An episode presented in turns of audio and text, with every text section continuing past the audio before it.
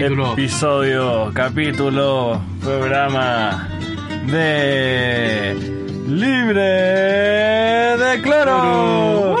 Libre De cloro. Libre de cloro. Por supuesto, ¿cómo no? Cómo no. Estamos en un nuevo capítulo del programa semanal favorito de todo el joven independiente asociado a la chilenia. Ah, no, estamos además celebrando que está y que ya terminó en realidad el 18. Un 18 más que se va, que vendrán. Y bueno, por, no puedo dejar de mencionar a quien me acompaña, don Chili Willy, como todas las semanas. Hola, hola. Don Sebas. ¿Cómo están? Muy bien. ¿Cómo estás tú, Delpe? Muy bien también, muy bien. Tremendo. Aquí contento, pues, porque igual fue una semana entretenida, pues. eh, eh, Jimmy, Jimmy que por supuesto nos acompaña en las perillas, le vamos a pedir que nos baje un poco la musiquita. de revoluciones, pues, Jimmy. Sí, estamos escuchando el jazz huachaca de don Roberto Barra. eh, Y así es, pues, para partir este edición de Fiestas Patrias, de septiembre, claro. de 18, este ya Huachaca, como dices tú, de Don Roberto Parra Sandoval. Don Roberto Barra Sandoval. El mentor de los tres. Más bien dicho de Álvaro Enrique, yo diría. Sí, claro. La influencia más directa que tiene, bueno, Álvaro Enrique de ahí en adelante, que es un gran promotor, por así llamémosle, del, De la cueca. de la cueca. Hace no mucho los fui a ver, ahora por el 18 los fui a ver a los tres en Maipú. Ya. Tocaban Maipú y, y por supuesto, claro, sobre todo 18, cuecas. pues. Tocaron cuecas, invitaron a María Esther Zamora y al Pepe Fuente. Mira, el Pepe Fuente, Pepe. Fuente, no, Ya no cacho piérdete ni una, el piérdete una le dicen. No, el Pepe Bon, impecable. ¿Impecable? Está, está- sí, cantó una cueca él. Ah, mira. No, súper, pedía la guitarra, tocó con pandera y todo nomás. No, muy entretenido. ¿Tú viste a alguien para el 18? ¿Fuiste a alguna? Yo tuve la oportunidad de ver a Ráfaga. ¿Ya? Eh, muy bien. Muy buen, muy bueno el chavo. ¿Ya? ¿Qué pasó con la musiquita? Mira, Mira el Jimmy. está medio drogado el compadre. Jimmy está pensando... Bueno, mientras tanto les cuento. Yo fui al parque O'Higgins y en ese día estaba Ráfaga. ¿Ya? Banda de cumbia y, y, y notable, notable. Muy bueno el, el, el mambo que se armó. Ahí se nota que la música que más se escucha en Chile es la cumbia.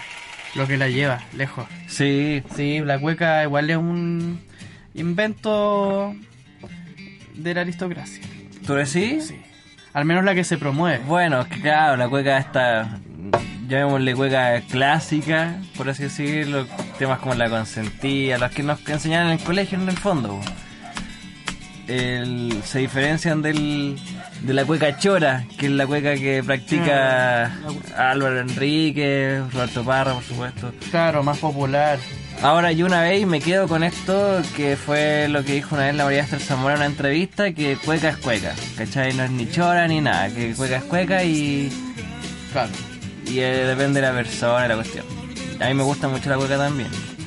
Bueno, tú también fuimos al mismo colegio, porque nuestro profesor de historia era alguien que Sí, bueno. fomentaba bastante La cueca cueca, hablaba- claro.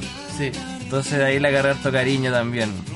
sí, bueno. Sí. Nuestro profesor Álvaro Enrique. Nuestro profesor. Ah, ¿Cómo ¿te olvidar cuando Álvaro Enrique- ¿Te imagináis que el profesor? Sería profesor de música. Oye, un- y un 18 más que se nos va. Un 18 que estuvo marcado por algo en especial. ¿Recuerdas algún evento específico? Bueno, la quema de los rodeos, la quema de la. eh, hubieron tres casos de incendio en, en Media Luna. Así ¿Qué te parece eh, Bueno, como bien dice, se conmemora otro 18. Igual es un mes en que se exacerban los patriotismos. Y el nacionalismo y, ¿Tú y todas esas cosas. Sí, sí, yo creo que se, se exacerba el patriotismo y se le da un sentido quizás que creo que es más bien tirado para el nacionalismo que para otra cosa. Sí, Igual bueno, se tergiversan en algunas weas. eh, termina siendo un patriotismo que, bueno, más bien rondea lo nacionalista, pero que llega un, solamente por esa semana. El resto del año, ni ahí con Chile también. Sí, además, po, eso es lo que más llama la atención. Igual uno diría, celebramos la independencia de qué. Claro. ¿De qué estamos independientes? Seguimos eh, el agua de los españoles todavía, Claro. por ejemplo. ¿Qué es chileno? No, a- ni el a- cobre, A esta altura nada. ni Chile. Nada, nada, nada. nada. Bueno, y siguiendo por esa línea, Entonces, José Miguel, José Bernardo Miguel. y Manuel se deben estar. eh, no, claro, digamos, eh, en, en qué se ha independizado Chile, po? esa es como la gran, yo al menos en redes sociales veía eso, harto comentario con respecto, se, se llama la independencia de qué, porque en el fondo eh, los que siguieron gobernando fue un grupo, una élite, Claro. que se mantiene hasta el día de hoy, las mismas familias. Y todo lo que son los recursos naturales o cosas chilenas se han vendido o se han concesionado casi de por vida. Entonces, Bueno, es que eso ha sido porque al final. entonces ¿qué? al final quedó todo en manos de los que querían hacer negocios. Pues. Si es cosa de ver la historia de la independencia. Una vez que se logra que Bernardo Higgins, que si bien no era un aristócrata, si bien, bueno, su papá era el virrey, pero él de todas formas era bien campesino, era bien... y- aunque tuvo una muy buena educación, no se olvide eso. Sí, fue- Pero cuando ya lo- Inglaterra. en el último tiempo, cuando ya estaba medio dictatorial su mandato, fue la aristocracia la que exigió que se fuera po, y que entregara el poder en el fondo. claro.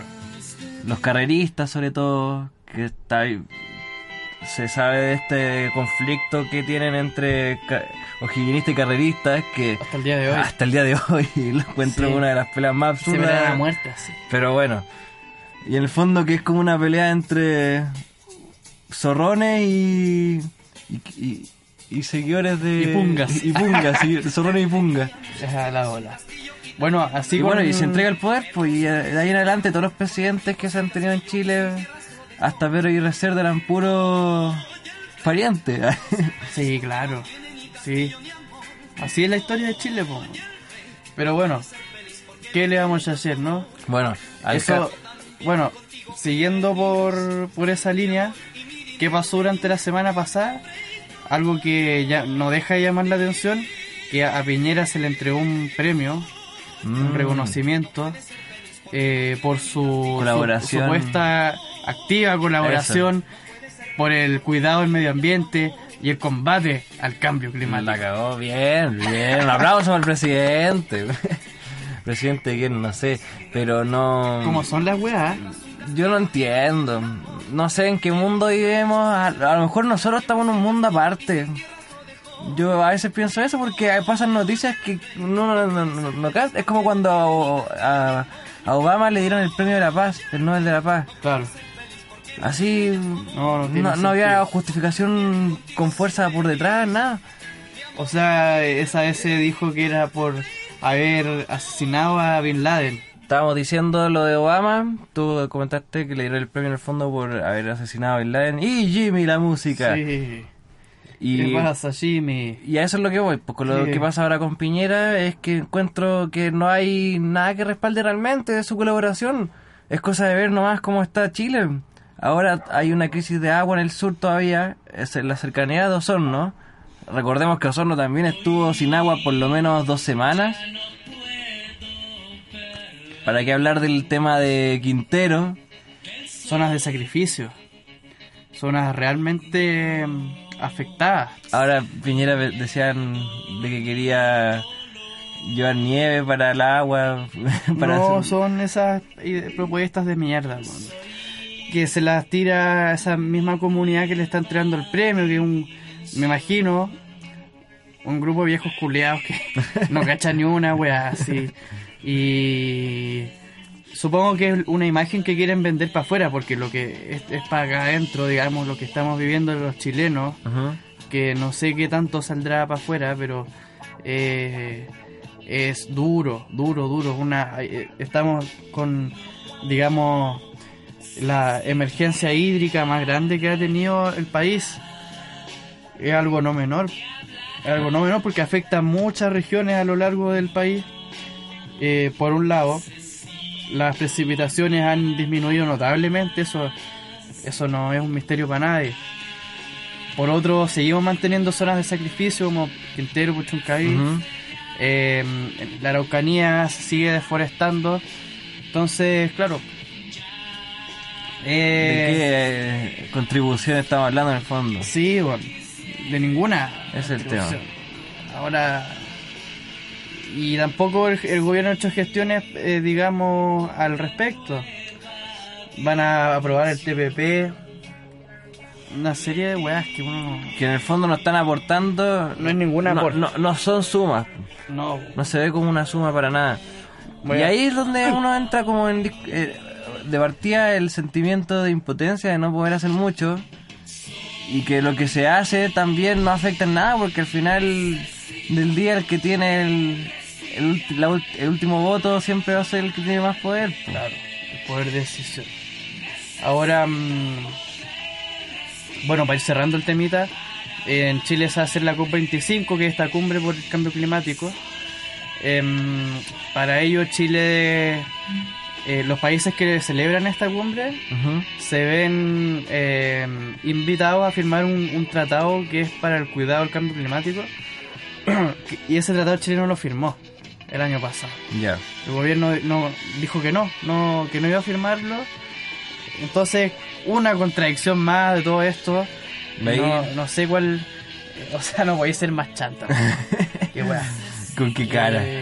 oh, qué golazo. Estamos viendo goles de Messi. don Leo Messi que eh, para ir ya Oye, cerrando el temita ya pa, porque ya aburre cansa un poco el Greta Thunberg está girando por América eh, viste la foto con Trump una foto con Trump una cara de odio que te la encargo weón.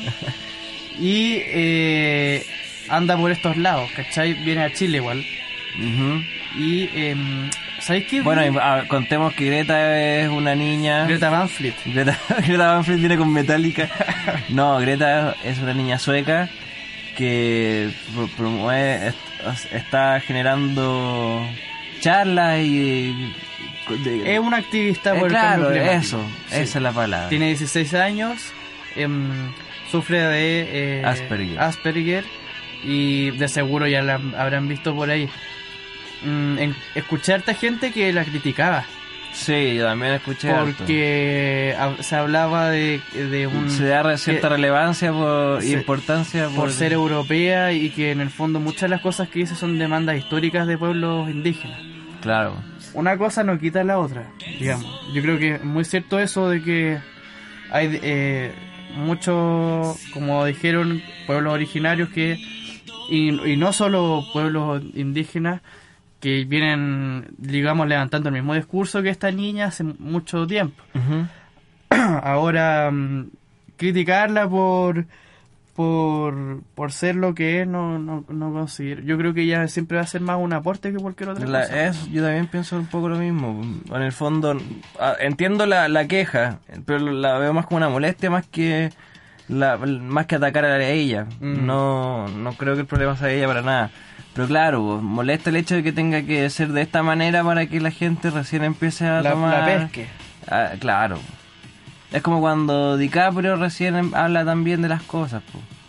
DiCaprio también súper activo en el tema del medio ambiente. Claro, tiene una fundación. Y eso con el tema de... Y bueno, de Greta, que ella sí que está metida en el, medio, el tema del medio ambiente, no como está ayer fue la premiación de los mejores jugadores masculinos, femeninos a nivel mundial y salieron hartos nombres que dieron para hablar. La portera chilena, nuestra compatriota Tiane Tina Andler. Endler. ¿Tina, dijiste? Sí, pues no dicen Tina. ¿Se dice Tina? No, según yo le dicen de cariño. Alex en latina. Eso. O yo siempre he dicho. ¿Y en qué te bañas, vieja cochina? Nadie le dice Tina. Yo, yo, yo como todo este tiempo. Como un idiota. Como un idiota. Oye, la Tina Endler eh, tenía la opción de ganar el premio Mejor Arquera del Mundo. Lamentablemente no lo ganó, pero hizo historia. Joyce González se levanta ahí como una. Como que probablemente la mejor jugadora chilena ¿De la de historia? la historia. Yo creo que lo es. O sea, tal vez sea prejuicio, pero. o sea, porque no conozco en realidad tanto del fútbol femenino en general, de la historia del fútbol femenino en Chile. Porque hay que admitir que recién ahora se está surgiendo gracias al esfuerzo de ellas, destaquemos eso sobre todo, porque no, tuvieron sí. ningún apoyo realmente de parte de los auspiciadores o gente de la selección. Me acuerdo que una de las mayores quejas era que, por ejemplo, la selección chilena jugaba con el uniforme de, la, de temporadas anteriores de la masculina. Sí, denigrante. O sea, no estaban ni ahí realmente y ellas tuvieron que hacer todo y ahora por lo menos se están saliendo más a relucir. Ningún respeto. Ha, ha tomado mucha más fuerza el fútbol. El campeonato nacional femenino, por ejemplo, también ha tomado harta fuerza. Bueno, en, en el plano internacional también, digamos, a nivel de equipos hay una muy buena participación. Bueno, ahora el Colo mundial... Colo es tricampeón de la Libertadores, entre otras cosas. ¿Tricampeón? Pensé que era bicampeón. no es, digamos, O sea, no es eh, que sea bicampeón, pero tiene dos copas. seguidas. No sé seguía. Sé que tiene dos... Bueno, tiene al menos dos, dos títulos internacionales, estoy casi seguro que son tres. Independientemente de eso, hay eh, buen, buena jugada de las cabras, digamos, ¿cachai? Que bueno, ellos ha- han tenido que poner de verdad mucho esfuerzo en esto. Eh, y eso, pues, con Tiane And- Endler, Y que estuvo nominada... sí, no logró ganar, pero eh, se llevó el reconocimiento mundial del, de la... O sea, yo había muchas opiniones que avalaban que eh, ella era la mejor arquera, independientemente de la premiación. Por el lado de lo, del fútbol masculino, el, El mejor el jugador... se lo llevó Messi. Mira, de la mejor de la mejor arquera fue al final eh, Sarai van Vinendal, que es holandesa. Pero ¿Dónde bueno, juega? ¿No sale? eh, es jugadora del eh, en Atlético Madrid. Juega en el Atlético Madrid. Mira, Mira, Bueno, y en, el, y vida. en el masculino, eh, lo- lo- como decías, el mejor jugador Messi. de la FIFA fue ese ganador Lionel Messi. Y que igual trajo harta.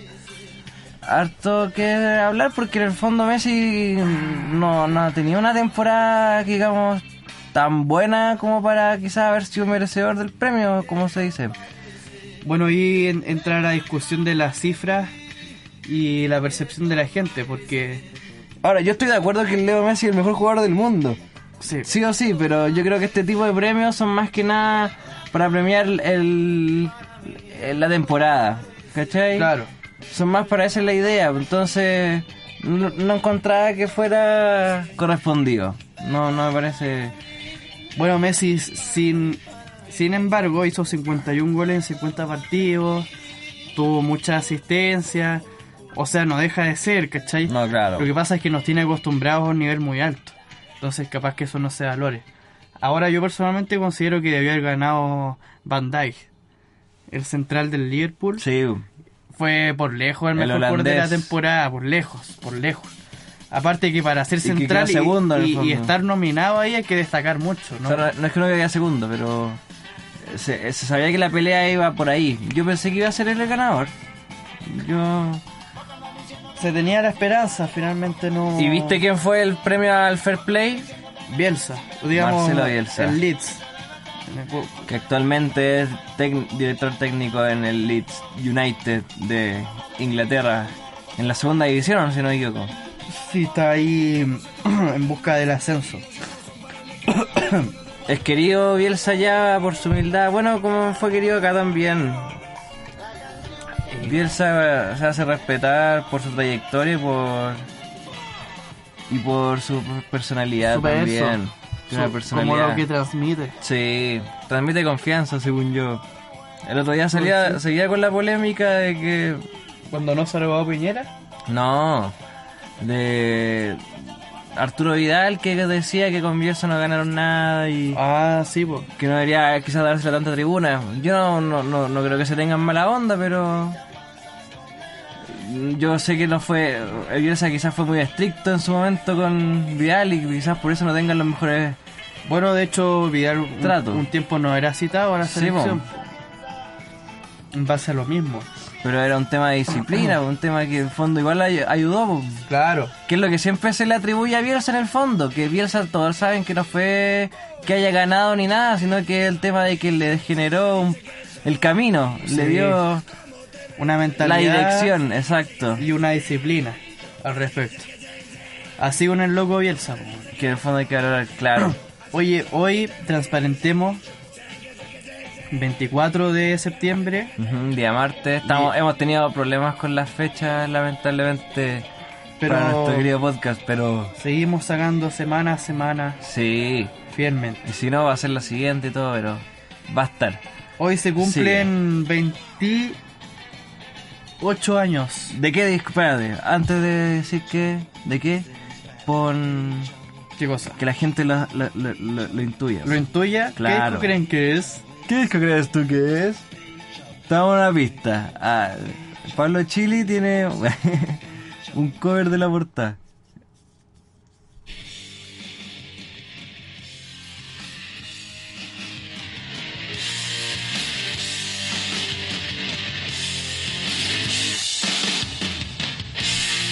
Es el Nevermind. Nevermind. De Nirvana. De Nirvana. Disco, quizás el, el disco peak de Nirvana en temas de popularidad. El disco, claro, el, el, el gran hit de Nirvana. El, el más El que el- el- vendido, el más popular, el que consagró la carrera claro, de la banda. llena de hits por todos lados ese disco. ¿no? Bueno, Bueno, este, este mismo, viene también a consagrar el grunge. Por un lado, digamos como movimiento, así, Este disco del año 94, 91. 91. Sí. Viene, digamos, a, a impulsar el grunge, consagrar a Nirvana por otra parte, y, representa esta, la, la famosa generación X. Esta generación Marcada por el eh, descontenta, desamparo en el fondo. descontenta con la sociedad y demás. Y bueno, este disco viene con grandes temazos como estamos escuchando ahora In Bloom, Smells Like Teen Spirit y una serie de temas que ya, ya conocerán. Por eso, está ¿Te gusta este disco? Sí, de hecho yo no soy un gran seguidor de Nirvana. No, lo, lo escucho harto, pero no, no soy fan a morir. Y este es uno de los discos que más me gusta escuchar sobre todo, porque me, por lo que decía, el, tema de popularidad, el que está más cargadito de temazos, clásicos. Es entretenido ir escuchándolo. Sí, un, un tremendo disco y mm, la particularidad que tiene es que mezcla el grunge y le da un sonido más popero. Y claro, Tiene un son- más popero, más ahí de, no sé, más pegajoso, quizás más, Pero más fácil de digerir incluso. la composición, la música, todo el- lo que se trabajó en este disco es muy bueno. Eso es lo que más me, me, me gusta de cuando lo escucho. De que todo está muy bien hecho, digamos. eh. Bien producido. La, la- los sonidos de la guitarra, la voz de Co- Cobeño encuentro que suena brutal. Sentí Sí. el desgarro en canciones que, que lo meritan. Así es. Kurt Cobain tenía ese, la interpretación que él daba era muy... llegaba.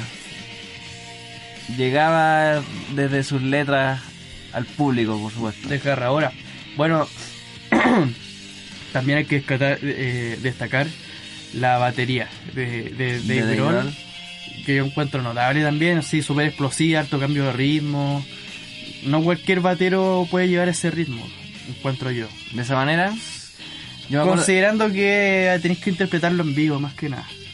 yo me acuerdo que con una como anécdota que mostraban de las grabaciones del tema, o sea, cuando por ejemplo querían sacar eh, Smell Like Teen Spirit, la primera vez que la ensayaron, al tiro de Grohl como que la escuchó, dijo, ya, esto tiene que ser así, y fue como, todo, todo, y al tiro le, le sacó el, Eh, el rollo. el rollo. Eso también habla también la complicidad que existía en Nirvana. La manera en que ellos sonaban eh, se daba también porque había mucha química entre ellos como músicos. Había química y dejaban trabajar a Cobain como gustase. Sí, es que todos remaban hacia la misma dirección. Sí. Todos Sí. remaban a la misma dirección. Entonces eso se nota, sobre todo en, en un grupo chico como Nirvana, porque el grupo de tres, de repente, ese compañerismo se aprecia mucho más. En vivo y en los mismos discos también. Claro. O a veces no tanto. Por ejemplo, yo encuentro que The Police Mm, estaba pensando en lo mismo.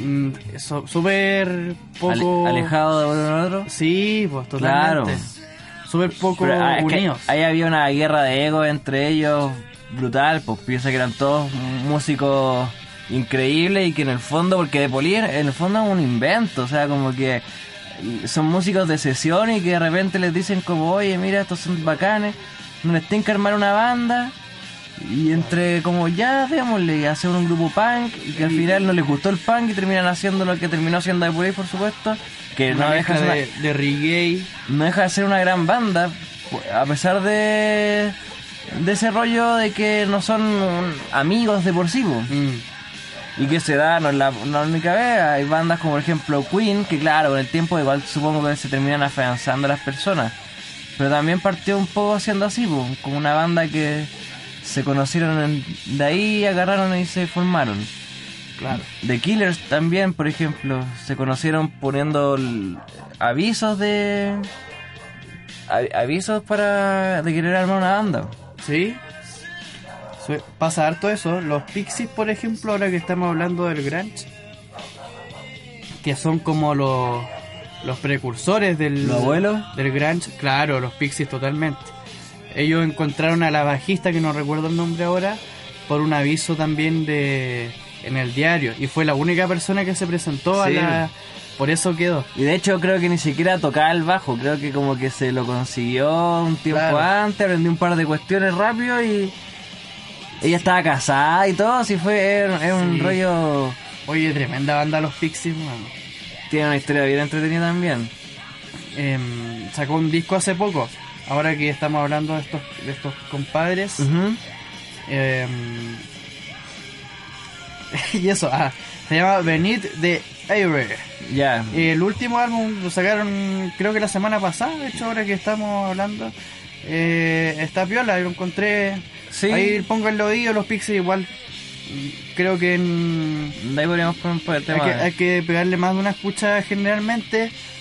Eh, Claro, tienen sus hits de, de, de primer oído, pero sí, también. claro, sí, claro. Pero son.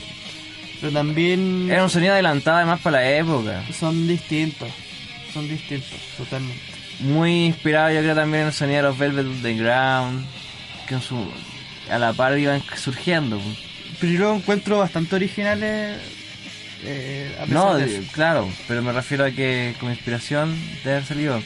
Otra banda de la época también, bueno, esto ya es más de Nirvana que de los Pixies, eh, Wizard, que viene pronto a Chile. Vienen a Chile. que hemos estado igual eh, atentos a eso porque avisaron hace harto rato, entonces uno está con la ansioso ya de, de ese arribo. Y estaba leyendo el otro día, por ejemplo, de cómo era la dinámica que tenían ellos, la cómo funcionaban como banda. Ahora que hablábamos del tema de que es de la unión de grupos, como Nirvana, que, que tienen una muy buena química. Los Wi- Wizard, por ejemplo, no graban ningún disco juntos. ¿Ah, no? No graban ningún disco juntos. De hecho, tienen un disco que grabaron juntos y todos dijeron así como, pucha, no, no, no quedó tan El- bueno. El peor disco. Sí, no quedó tan bueno. Y en el fondo lo que hacen el vocalista y que el letrista compone, maquetea, se lo manda al productor y el productor se lo manda al resto. Y ahí cada uno por separado hace sus partes, se mandan, se juntan y sale el tema. Igual lo encuentro loco. Lo, Sí, lo no. encuentro poco com- común y, Igual lo encuentro un poco fome, debo admitirlo. Sí, Como que no me gustaría... Se verán, ¿eh? ¿viste? Que no se ven así como... Eh, Se ven para la gira. Nunca se han visto. Para, para la gira nomás, así como bueno. Golazo ahí. Eh, oye, no, eh, llama la atención, cada grupo tiene sus, digamos, técnicas a la hora de la creatividad. Sí. Y mira, justo que hablábamos de Police, yo recuerdo haber visto en un documental de Police que está en Netflix. Ujú. em, El de Andy Summer. sí, ese. Y ahí explicaban que para un disco de Police, que fue uno de los últimos, ¿Ya? eh, eh, claro, pues grababan todo por separado. Y al final ya cada uno llega con sus partes y cómo lo mezclaban. Y ya igual llegando un desgaste por los egos, sobre todo el ego de, de Sting en específico. Sí, he sabido. Sabía. Pero en realidad ahí los tres tienen fuertes personalidades. Me- Ese documental me gusta mucho por lo mismo. O, o que- tal vez lo estoy confundiendo, no. Hay otro documental que es de cuando se, ellos se reunieron. Ese El mismo, sí, el mismo, exactamente el mismo, perdón. Y en ese documental se muestran peleas de ellos en el- los ensayos, pues. Sí, pues. Y son peleas así como bien Estúpido. estúpidas, así como de cabro chico en el fondo. Pero ahí te das cuenta. La, el tipo de trato. Bueno, hablando, sí, continuando un poco el tema de cómo son las dinámicas de las bandas. Me acuerdo Los Prisioneros, por ejemplo. Ellos, Jorge González, en el fondo, era muy parecido a Wizard.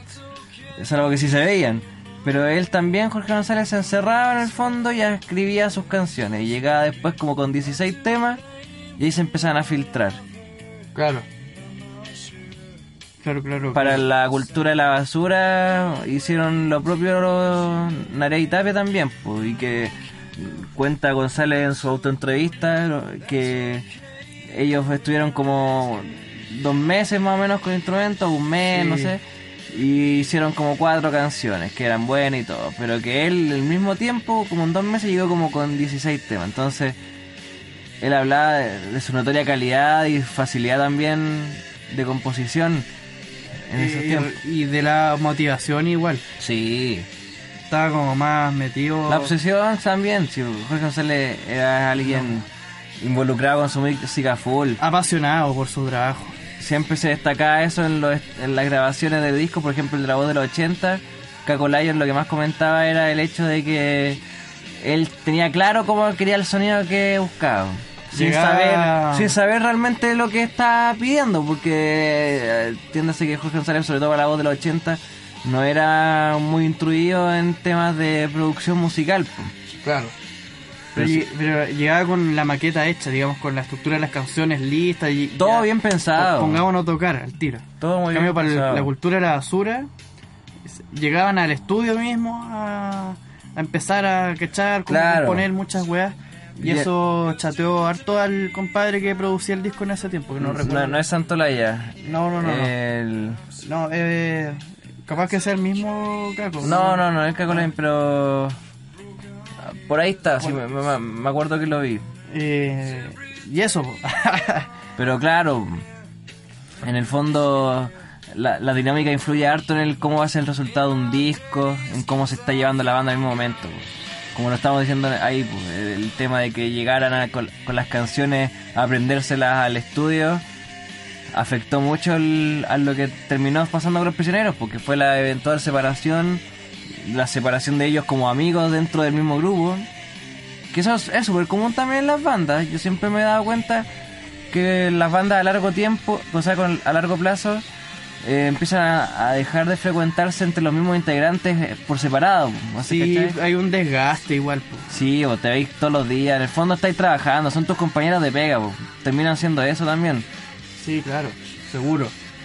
Pero- Bueno, oye, ya, hablando ya de, de nuevos discos, el- los Guns están produciendo un nuevo material.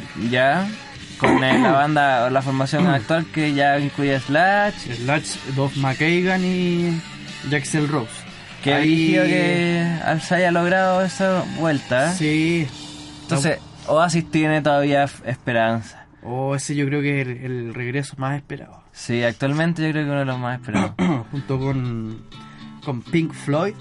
Sería es de los que, digamos, genera más expectativa. Disculpen el cadarro, estoy... Bueno, La primavera ya me está afectando. La ha alergia. pasado. La alergia. Oye, Oye, estamos. lo último para comentar ahora que suena Poli Ya. de Nirvana, así como datitos para que se vayan Suéltalo, suéltalo. para la casa. Ah, Suéltalo, Chili, suéltalo. no, este, Para que este- lleguen a contarlo a la mesa. Sí, po. mamá, mamá. No, este tema que es del Nevermind que estamos escuchando eh, habla sobre un, un secuestro. Ya. Un, un padre que secuestra a una, una muchacha. Ella es Polly. ¿Y cómo surge esta idea para Cobain? Lo leyó en un diario, a partir de una noticia que hablaba de una niña que fue secuestrada y que logró escapar. Y eso inspiró a escribir esta canción que también la tocan en el Unplugged, el famoso Unplugged de Nirvana del, del 94. Y es el datito, ah. Buena. Espero buena. que le haya gustado, si no-.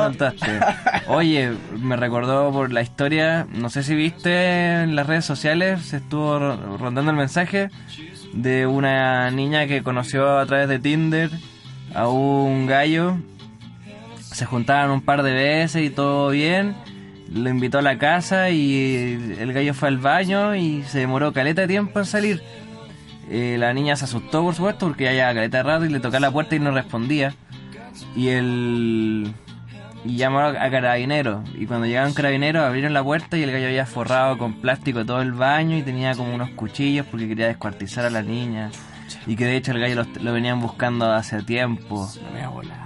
Fue esto fue hace como ayer, antes de ayer. ¿El Chile? Eh, acá en Chile. Sí, un- ha, ha rondado el mensaje. Yo el- no tengo la fuente directa tampoco, así que. Eh, pero. Brigio. Brigio. Super brigio. Entonces, lo linkeamos entonces con el, el nuevo hallazgo sobre el caso de Macarena Valdés. ¿Ya? ¿Ya? Eh, ¿Qué el eso? fiscal eh, se encontraron pruebas de que. Porque al principio. O sea, el, el último. pero ¿cómo fue todo el caso del veredicto. Es un- una eh, mujer muy joven, embarazada, que eh, fue, eh, digamos que la, ¿cómo se dice?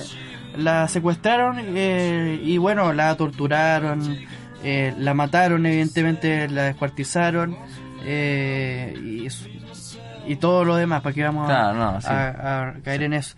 Y hubo harta polémica porque estuvo mucho tiempo desaparecida finalmente se encontró metida en un como en unos estos baldes así no bien trágicos y eh, no se habían encontrado digamos oye este tema es eh, notable. Territorial pissings. Oye para terminar no se había encontrado culpable, se había cerrado el caso sin mayores, sin, sin justicia para Macarena Valdés. Ahora el fiscal encontró pruebas de que se confirmaba un homicidio y, y eso. pues.